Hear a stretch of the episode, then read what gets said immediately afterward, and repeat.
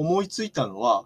楽しいを大切にっていうのと、ものを作って共有するのは、思ってるより楽しいぞっていう、自分の空想、妄想を共有するの楽しいぞっていうのは、こう全面的にプッシュしていきたいですね。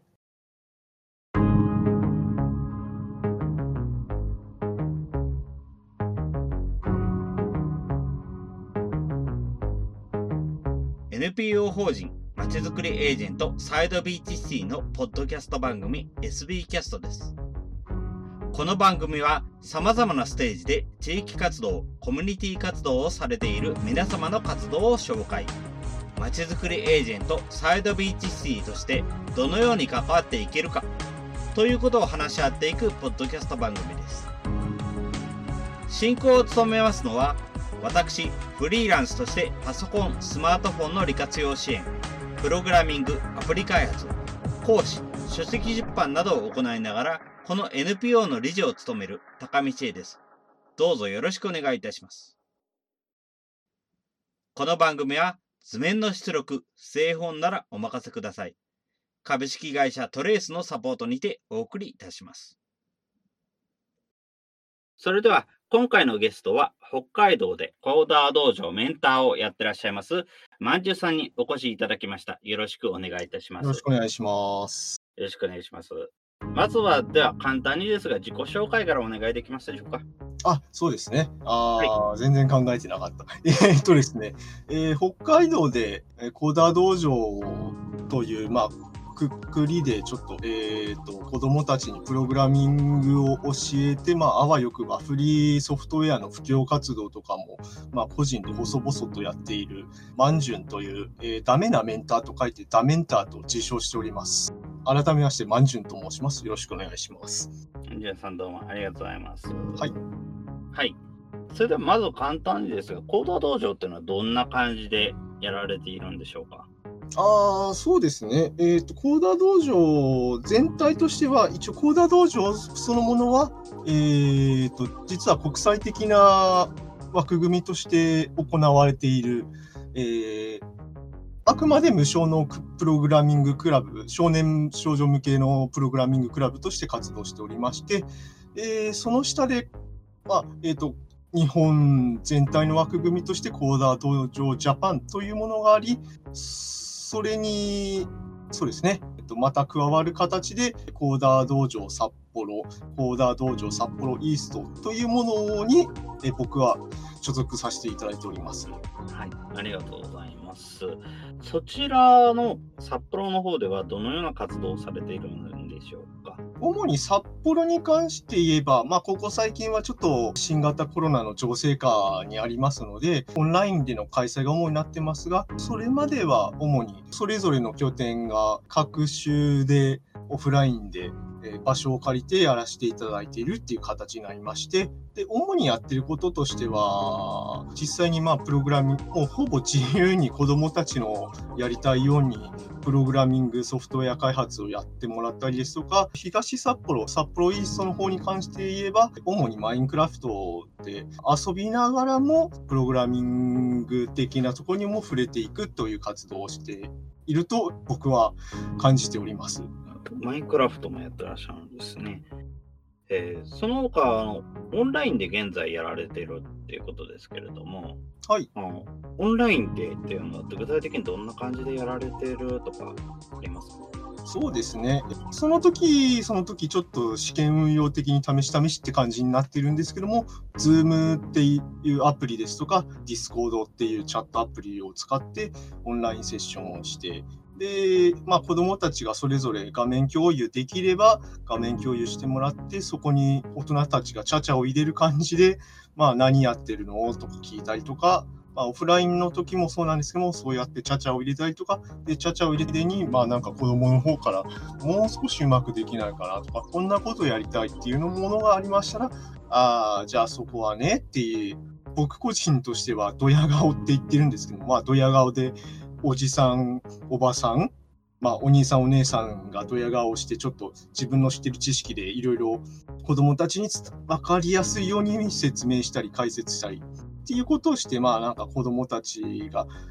まあ、コンピューターをうまく扱うには、プログラムをうまく作るにはっていうところをちょっと解説してるっていうところですね。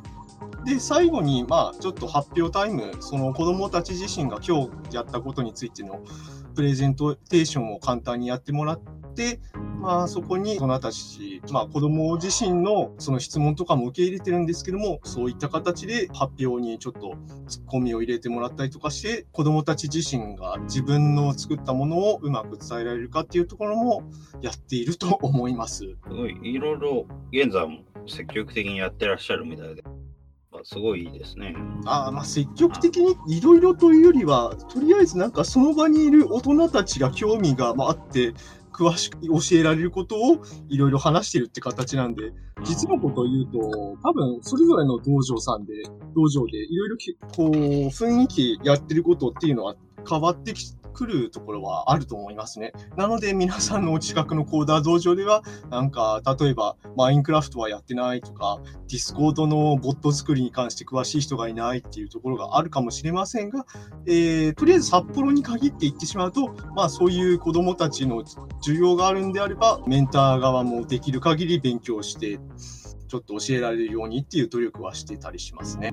そうですね。自分も一応、まあ、メンターとして全然やってないですけれども、はい、以前、中野のコーダー道場の成果発表会っていうのはお邪魔したことがあって、概要は一応聞いているんですけども、やっぱあちらだと、スクラッチがほとんどかな。で、アンドロイドのアプリ作ってるっていう人がいらっしゃったのは特徴的だったかなっていうの感じが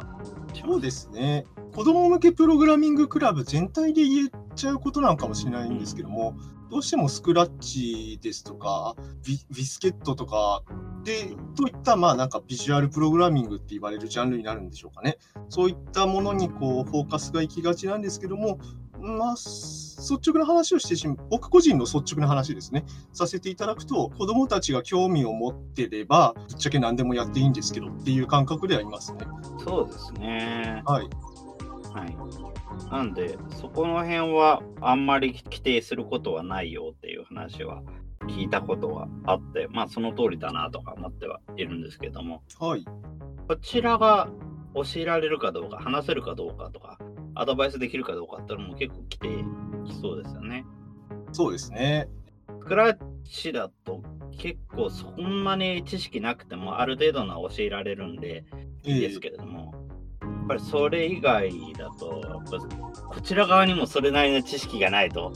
厳しいものがありますしね。そうですね。具体的な自分の関与した例を挙げると、ディスコードのボットとかを作るっていう話になってくると、そもそもディスコード API が何を許可してて、そのあたりの権限周りをどう管理してて、そこからさらに各種プログラミング言語のライブラリはどの、どういうふうに対応してるかっていうのをそうですね。その3つぐらいのレイヤーに分かれてきちゃうので、もしかすると、察しのいいメンターさんだと、上澄みの多分ディスコードがやってる、提供してる API はこれくらいっていうのがあるんだけど、じゃあ実際にコードに書き落とすとしたらどうするんだろうっていう一番子供たちが開発する部分のレイヤーでちょっとアドバイスがしにくいなっていうのはよくありますね。はい。そうそうですよね。ディスコード API についてとか、ディスコードボットについてって触れてるっていう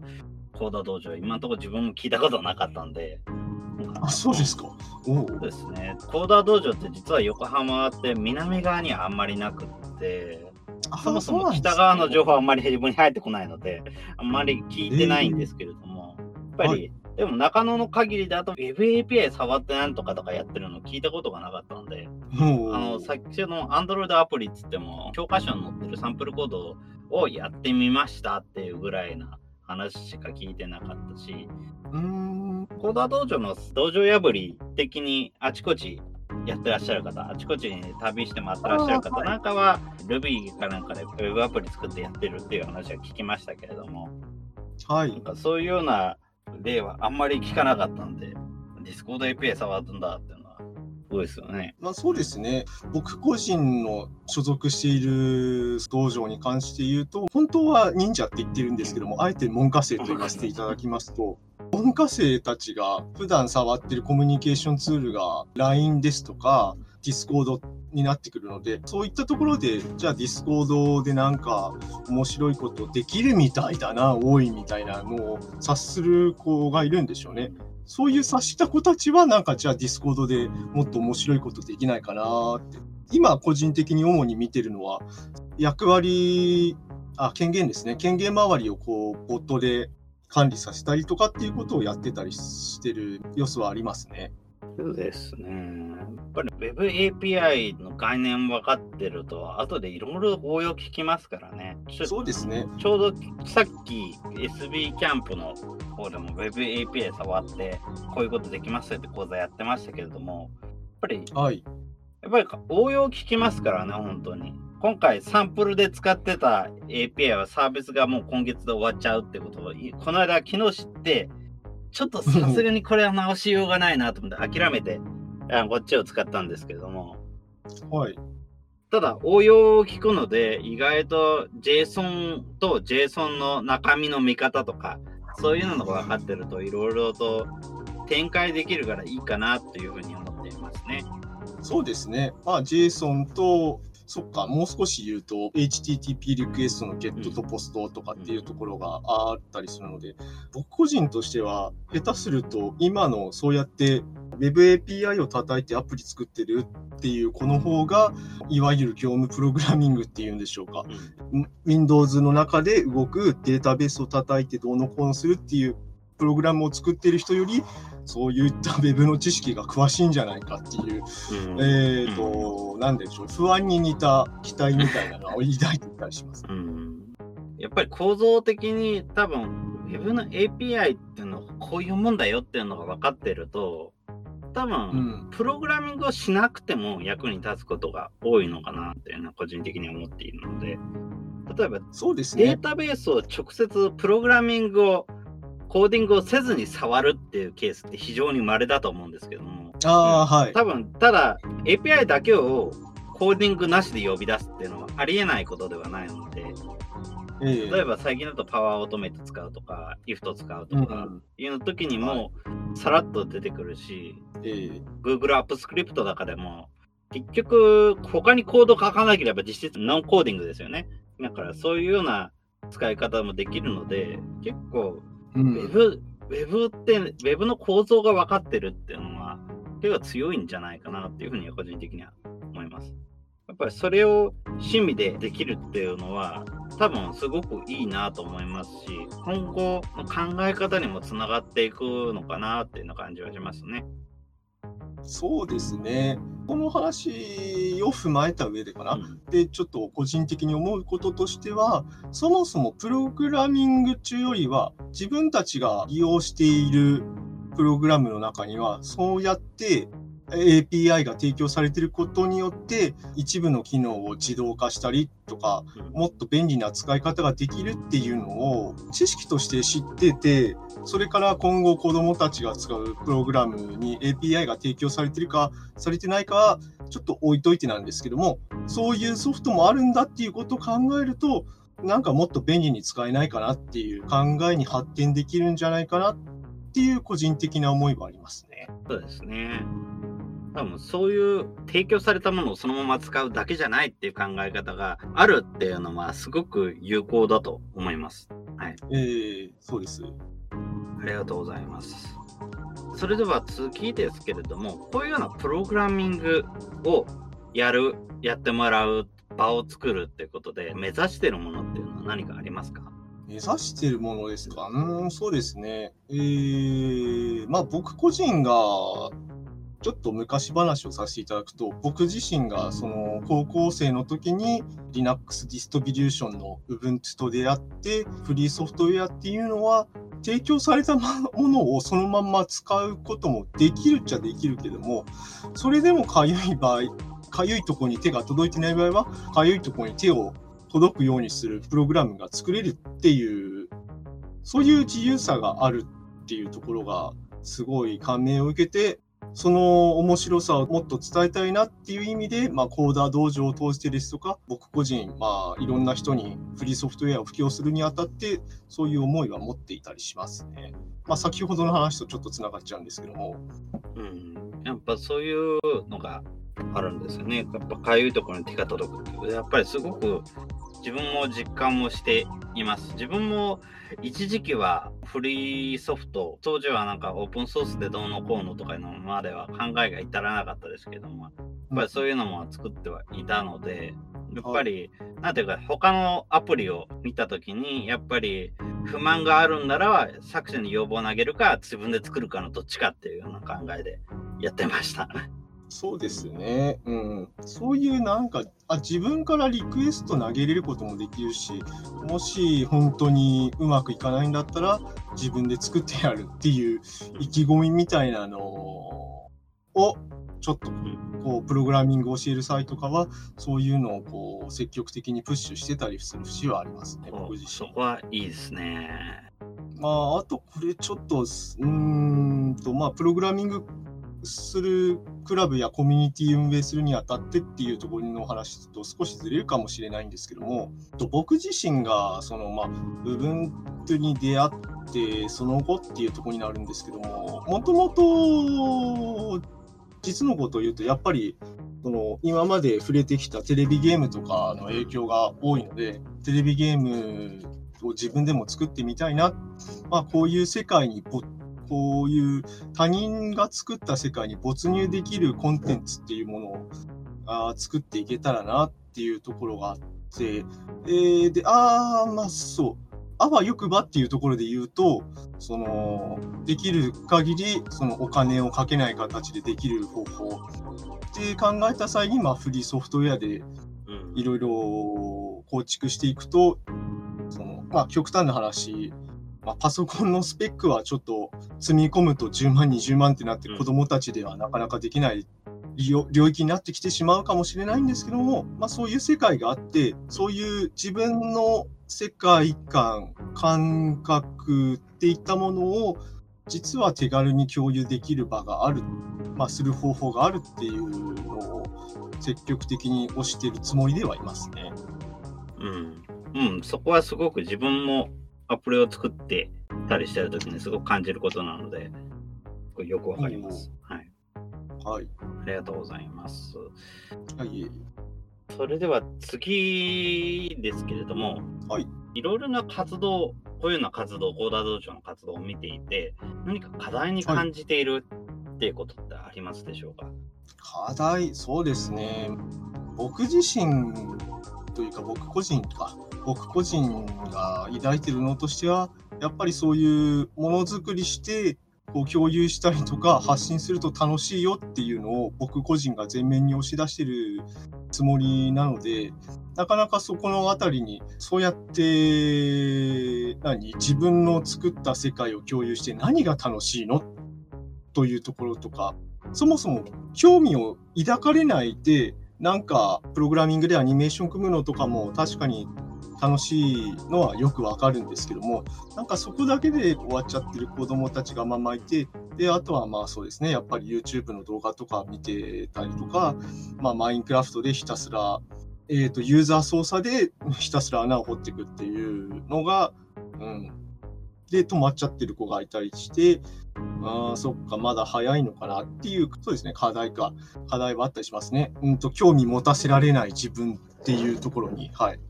確かにそうですね。なんか本当に使ってるだけで終わっているっていうか。うん、そうなんですよね。まあ実際、まあそうなんですね。やっぱりプロっていうか、ある意味収益を得て作ってるプログラムは子供たちが持ってるものよりもよっぽどよよく作られてるっていうのは大いにあるのでわざわざ自分が作るわけ作る必要ないんじゃないって思っちゃうこともあるとは思うんです、僕個人。うん、そうですね。まあ確かに。まあ例えばやっぱりそういうのに対応するものとして結構例えば Web API とかもあるんだろうと思いますし、ええ、やっぱり実例を見る機会ってのももう一つ欲しいのかなっていうの感じはありますよね。そうですね、実例ですね。やっぱりスクラッチのプログラミングについてもいろいろとツイッターとかで話をしてて感じたのは、はい、確かにすごい実例があんまりないので、結局、文科生とか忍者の皆さんのスキルレベルというか発想力に全部委ねちゃうところがある。逆に、やっぱりそこの子供たちがそこまで発想力がすごい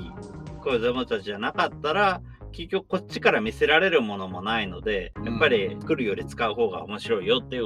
話になってしまいがちっていうところは正直あるのかもしれないっていうふうなことをなんか話をしていて思いましたね。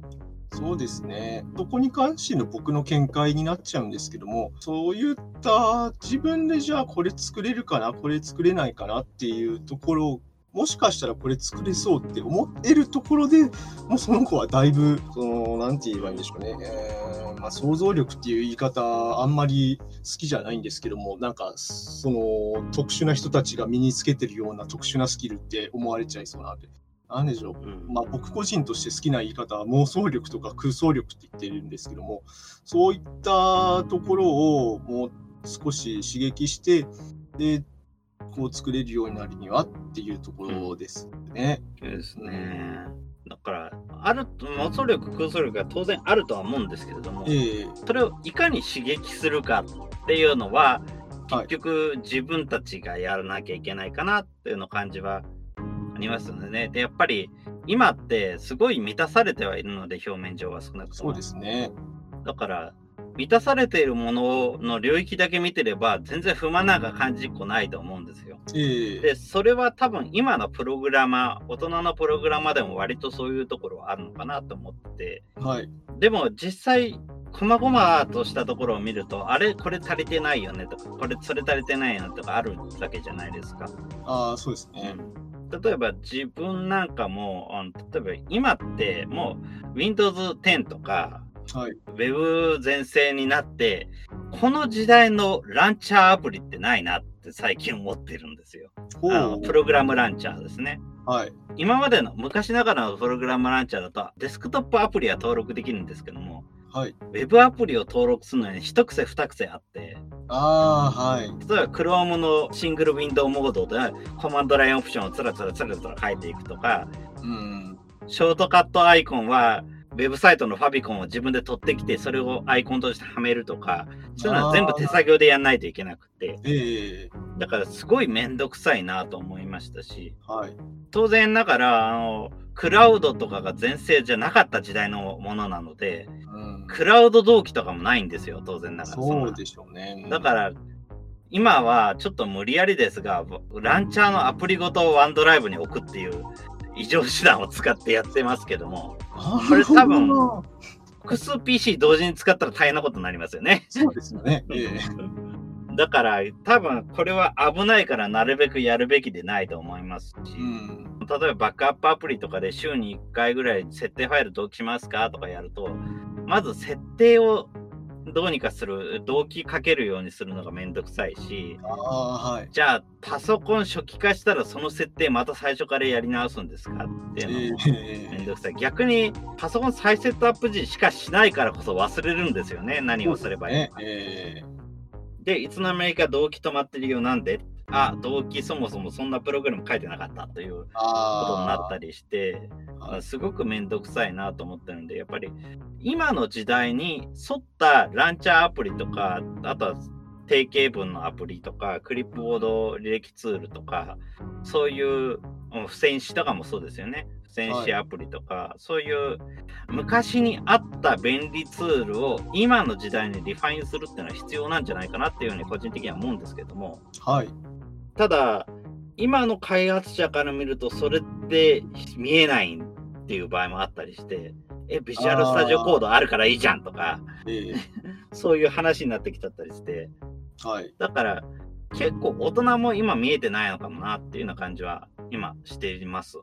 そうですね。うん、ん、はい。で、ちょっとさっき話したり、話し忘れちゃったこととしては、YouTube ずっと見てたりとか、えーと、スクラッチで他の作品のゲームを遊んでるっていう子どもたちを、まあ、どうやって受け入れるか。受け入れる、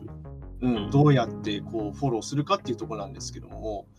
うん僕個人として思うところは親御さんたちその実際に門下生たちを預けてる親御さんとしては納得いかないかもしれないんですけどもインプット期間が、うん、ネタ集めインプット期間としてこうじっくり見てあげてくれると嬉しいなっていうのが親御さんに対してのこう僕個人の思いは実はあったりしますね。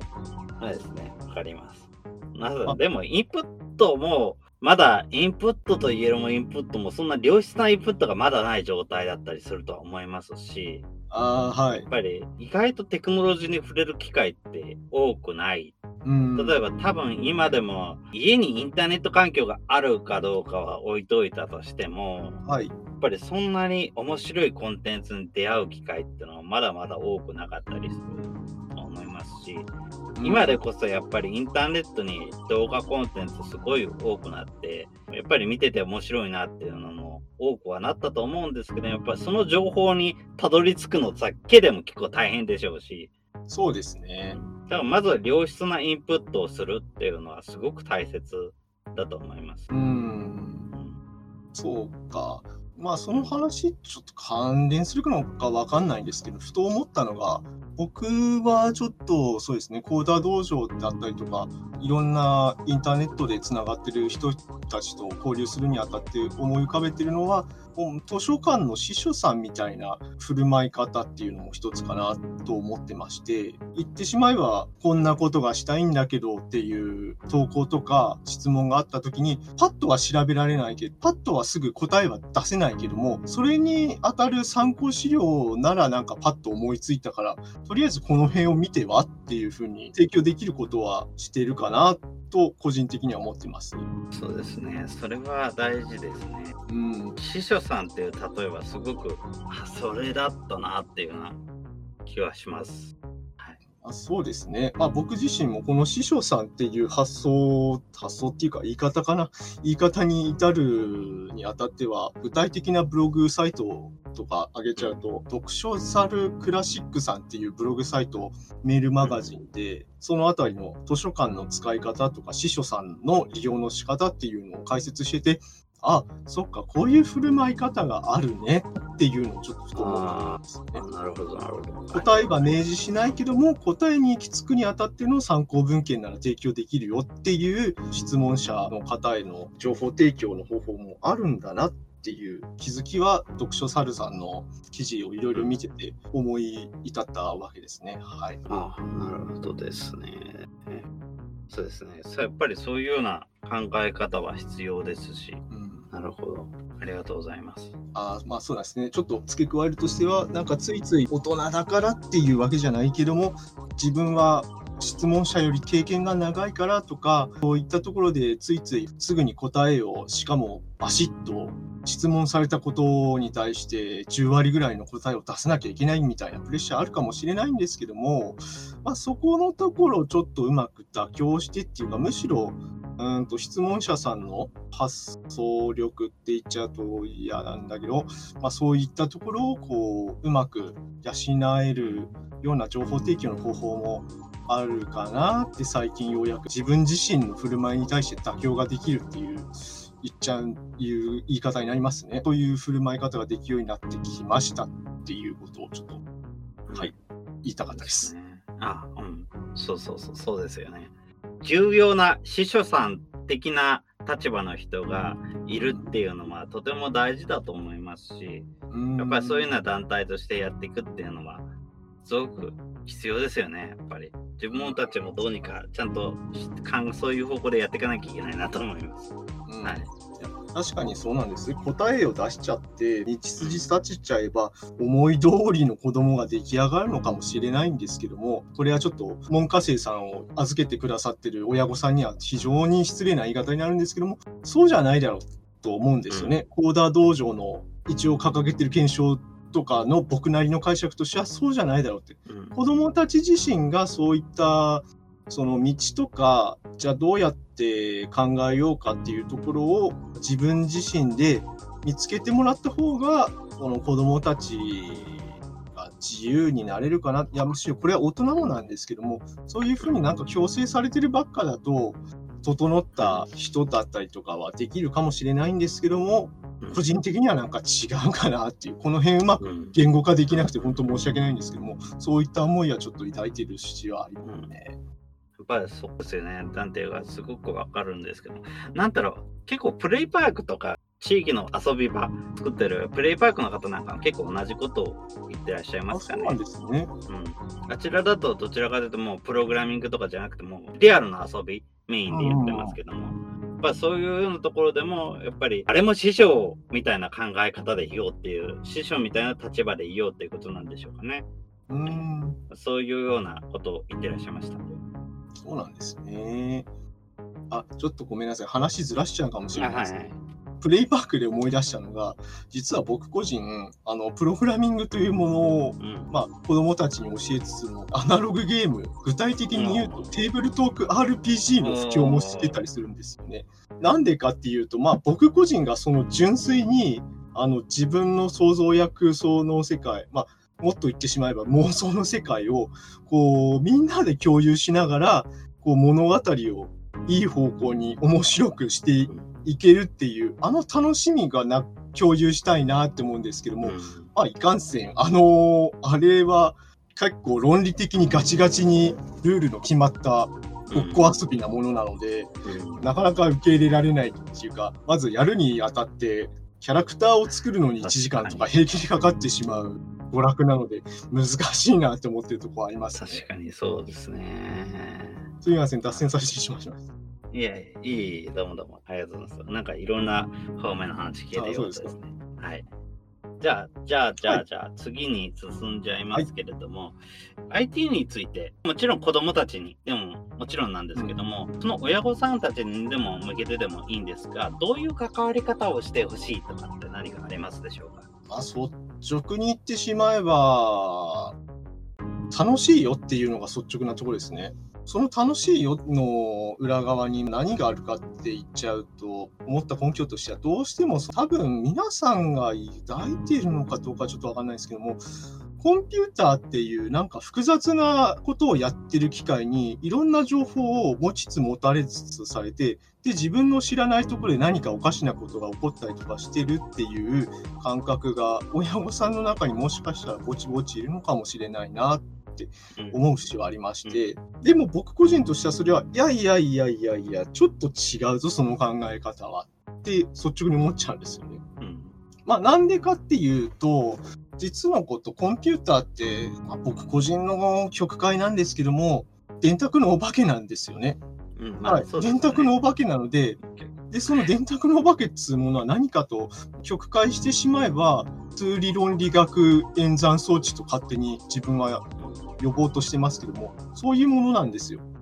まあだから結局黒か白かで全てを判断しているそれだけの装置なんですよ。しかもなんかある一定の数値とか式値で0か1かを切り分けてやってるっていうそれだけの装置。はい。っていうことはすごく強くお伝えしたくてだけどその計算能力があまりもう人間では絶対に追いつかないような処理性能だからこそ膨大なそういった言ってしまえばデータの仕分け作業っていうのをもう延々と電気さえ供給されればえ延々とやってられる装置なのでだからこう今日となってはこうすごいみんなの役に立つようなものがだったりとかもうこれはテレビゲームに対するちょっとした皮肉なんですけどもみんなの脳みそって言っちゃうとあれですけどもアドレナリンをドバドバ出してくれるような映像表現とか音楽表現なんていうのも手のひらサイズのデバイスから出力できるような時代になったっていうだけの話なんで実際のところ極端なすんごい小さいところを見れば実は01のものなのでじゃあそれがどういうふうに構成されてるんだろう。じゃあそれがどういうふうにこう自分たちも作れるんだろう触れるんだろうっていうのをまずはなんか感じてほしいなって。そのために個人的にはプログラミングっていうのも一つかなって思うところがあるところですね、はい。そうですね。やっぱりプログラミングってコンピューターの内側がどういう風になってるのかっていうのを知る一つのいい方法でもあるのかなと思って。そうですねだからこそやっぱり家庭科と一緒ですよね別に料理するわけじゃなくても、料理の基本ぐらいは分かってた方がいい、うんそうですね。やっぱりはいこういうやり方あるんだな、こういう楽しいと思う要素ってあるんだなうんぐらいは分かっててほしい。やっぱそれは親御さんにとってもですよね。やっぱりこういうような道があるんだってことは分かってないと、自分はそういうのの楽しいと思う気持ち全然分かんないんだけどって最初から言ってしまうと、やっぱりそういうような人を避けてしまうので。ああ、そうなんですね。ある程度、ああ、こういう世界があるんだ。自分はどうであるかどうかわかんないけどっていうような気持ちは持っててほしいところですかね。確かにそうですね。あとは率直に言っちゃう言っちゃうと、個々人いろいろ思うところ、合う合わないはあるんですけども、私にはっていう主語をつけて、それは合わなかったっていう言い方、言い方ですね。言い方をしていただけるようになると嬉しいなって個人的には思う。うんそうですね。ゲームのレビューとかそういう時にもたまに聞こえない Not for me っていう。ええそうそうそうそう。私向けじゃなかった。日本だとあのこれは嫌いとか、それは良くないとか言うんですけども、海外だと結構うん Not for me っていう、自分向けじゃなかったって言うっていうことを言う話は聞きますね。なので、まあ、not for me とか for me とかみたいな感覚で、うんこう、うまく、もういろんな娯楽っていうものをこう受け入れてほしいなとは思ってますね。あとは、僕個人が幼少期から X6 万8000を持つ父親の背中を見て育ってきたものなので、ついついそうやってパソコンの世界にどんどんどんどん深入りしてしまっうんた上で、親、祖父母、僕の関わってきた教員の人々ですかね。そんな人たちに対してちょっと思うことは、昔はちょっとテクノ依存症だとかゲーム脳だとかって、まあ、今も言うのかな。うんだからまあ、先ほど言った01で分けるような機会にばっかり向き合ってると、こう01でしかものを考えられない人間味のない人ができてしまうっていう人が僕個人の肌感覚だとすごい世の中多い気がしてしまうんですよね。うんだからこそ僕個人としては、いや、そうじゃないと思うんだけどなっていうのを、ある意味こう自分なりの生き方でうん証明していきたいみたいな、言ってしまえば意地ですね。意地で、そうやって今、未だにプログラミング、プログラミングを飯の種にしながら生きてる節はあって、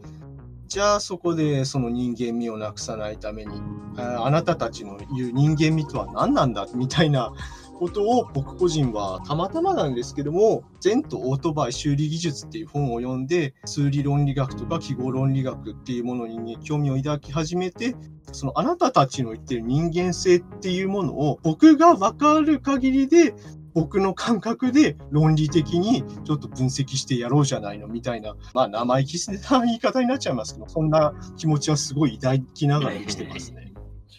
そこはすごくいいと思います。って自分もあその通りなところはあるなというふうに感じているので。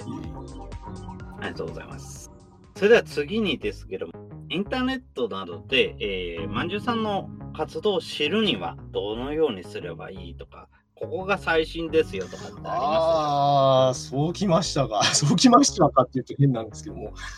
率直に言ってしまうと、リアルであって僕と握手みたいな、えっと、いる人はいないとは思うんですけども、えっと、そういう既得な方がいらっしゃれば、まあ大体北海道、主に札幌県でやってる勉強会で、ちょっと大規模なもの、オープンソースカンファレンス北海道とかですとか、それに関連したような団体、そうですね、具体的に名前を言っちゃうと、一般社団法人ローカルっていうものが北海道にありまして、そのローカルさんが絡んでるイベントには、割と積極的に参加しているかもしれないなっていう気はします。という僕のオフラインでのエンカウント方法はこんな感じで、活動、うん、まあ活動っていう意味では、そうですね、ネット上での活動で言ってしまうと、マストドンサーバーで、フィータっていうウェブサービスがベータで運用している、フィータドンっていうツイッターに似たウェブサービスがありまして、まあそこでベラベラ喋ってたりとか、ツイッターでもマンジュンっていうアカウントでやってたりしますけども、ごめんなさい。えー精神衛生上 全くよろしくない発言ばっかしてるものですから、あんまりお勧めはしません。それに付随してちょっとまあ、キータでも記事を上げてたりとか、GitHub とかでもソースコードをポチポチ上げてるはずなので、まあ、当たり障りのない範囲で言うんであれば、コミュニティサイト中よりは、そういったナレッジベースとか、ソースコード共有サイトっていう部分を見ていただいた方が、まだ大丈夫かなって気がしますね。あーこれちょっとごめんなさい、まだ話ずらしちゃって、マニアックな話になっちゃうんですけども、ここ最近興味を抱いているのが、ミーム学っていうものがありまして、ミーム学っていうのは、うん。言ってしまえば、情報そのものが生き物、単細胞生物なり何だったりだったらっていう考えなんですけども、その中のの概念として、マインドウイルスっていうものがありまして、それに感染しちゃうと、自分自身のアイデンティティ、自我統一性っていうのかな、そういったものをちょっと怪我されるような節があります。ちょっと説明をしておいて、僕の持ってるマインドウイルスは、だいぶたちの悪いマインドウイルスですので、あんまりそれに被爆すると良くないよっていうことを言いたかっただけです。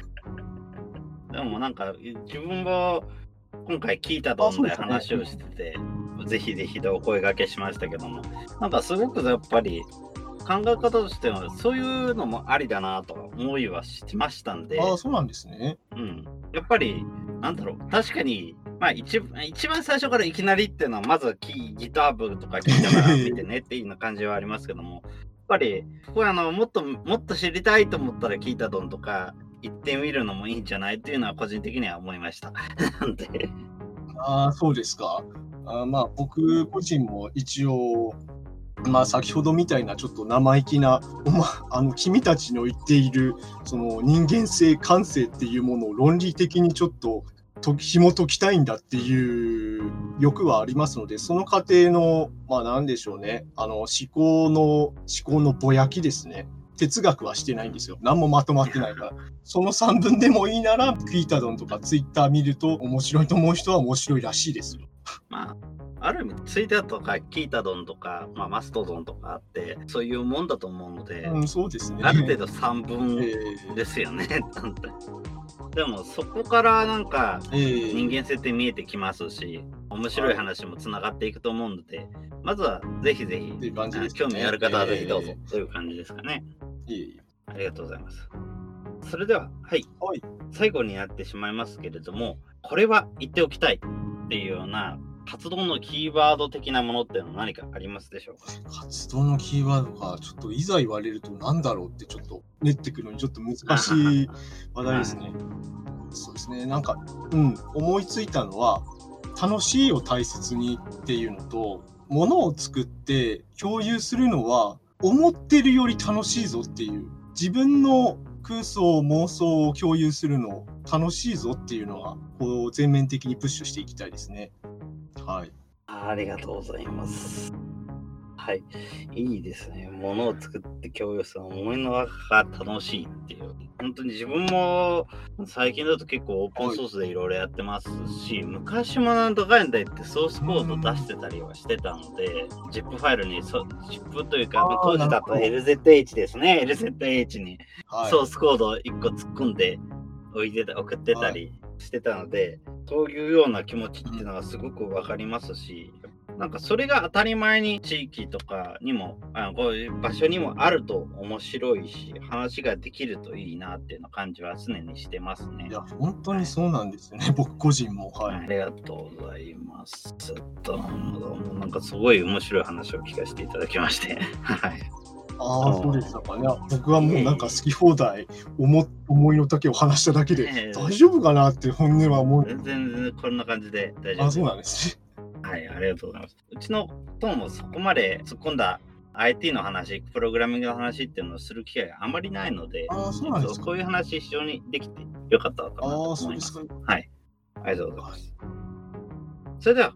大体こんな感じで大丈夫でしょうか？他何かありますか？そうですね。あ、そうそう。楽しいでちょっと思い出したんですけど、はいその楽しいを大切にっていうところなんですけども、ほんと些細なことでいいんですよね。僕個人直近の携わらせてるプロジェクトでできたのなんて、再帰関数を自力で実装できたっていう快感だけであもうそういうレベルのものを、そういうちっちゃいこと、あ今日ちょっとこれができた程度のことを大切にして、自分も他人もですね、自分も他人にも大切にしていただけたらなっていうところはあります。あり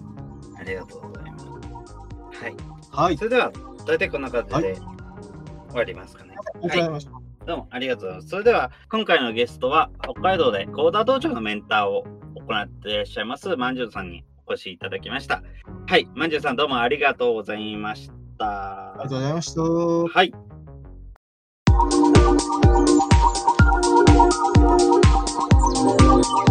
今回は、コーダー道場札幌及びコーダー道場札幌東でメンターとして活動をしているまんじゅんさんにコーダー道場札幌での活動内容と、その活動にかかる思いについてのお話を伺いました。コーダ道場は、世界各地で行われている無償の少年少女向けプログラミングクラブ。日本国内にも217以上もの道場があります。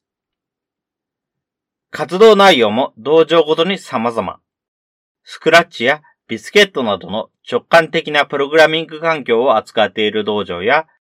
札幌東などのようにマインクラフト上でのプログラミングやディスコードなどのサービスに接続し、機能を拡張する、ボットと呼ばれるプログラムの制作までをも行うなどというように、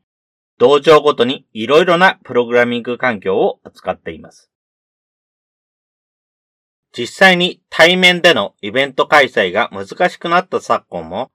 コーダー道場札幌東では、インターネットサービスを使ったオンラインでのワークショップを開催。スタイルを変えながらも継続しています。マンジュンさんの目指すものとしては、子供たちが持つ妄想力や空想力を刺激するということ。ものづくりして共有したり、発信すると楽しいよということを前面に押し出して活動しています。子供たち自身が道とかどうやって考えようかというところを自分自身で見つけるために考えて活動する。例えるならば図書館の司書のように。こんなことがしたいんだけど、という投稿や質問があった時に、パッとは調べられないけど、パッとすぐに答えは出せないけれど、そこに当たる参考資料ならパッと思いついたから、とりあえずこの辺を見てはと提供する。そのような振る舞いを心がけているとのことです。まんじゅうさんの活動のキーワードは、楽しいを大切に。物を作って共有するのは思っているより楽しいぞ。自分の空想、妄想を共有するのは楽しいぞということを全面的にプッシュしていきたい。本当に些細なことでもいい。今日ちょっとこれができたという程度のことを大切にしてほしいと、まんじゅんさんは言います。状況からどうしても塞ぎ込んでしまうことも多い昨今。皆さんもまず、楽しいを大切にしてみませんか？そしてもし、コンピューターでのものづくりに興味があれば、プログラミングにも触れてみませんか？最後に感想の受付ですが、このポッドキャストの感想は、Twitter や Facebook などで受付しております。ハッシュタグは sbcast045 アルファベットで s, b, c, a, s, t 数字の045で投稿いただけると幸いです。それらが使えないという方は、まちづくりエージェントサイドビーチシティサイトのお問い合わせフォームなどからご連絡いただければと思います。今後もこの番組では様々なステージで地域活動、コミュニティ活動をされている皆様の活動を紹介していきたいと思います。それぞれの視聴環境にて、ポッドキャストの購読、ないしチャンネル登録などをして次をお待ちくださいませ。それでは今回の SB キャストを終了します。皆様お聴きいただきましてありがとうございました。この番組は図面の出力、製本ならお任せください。株式会社トレースのサポートにてお送りいたしました。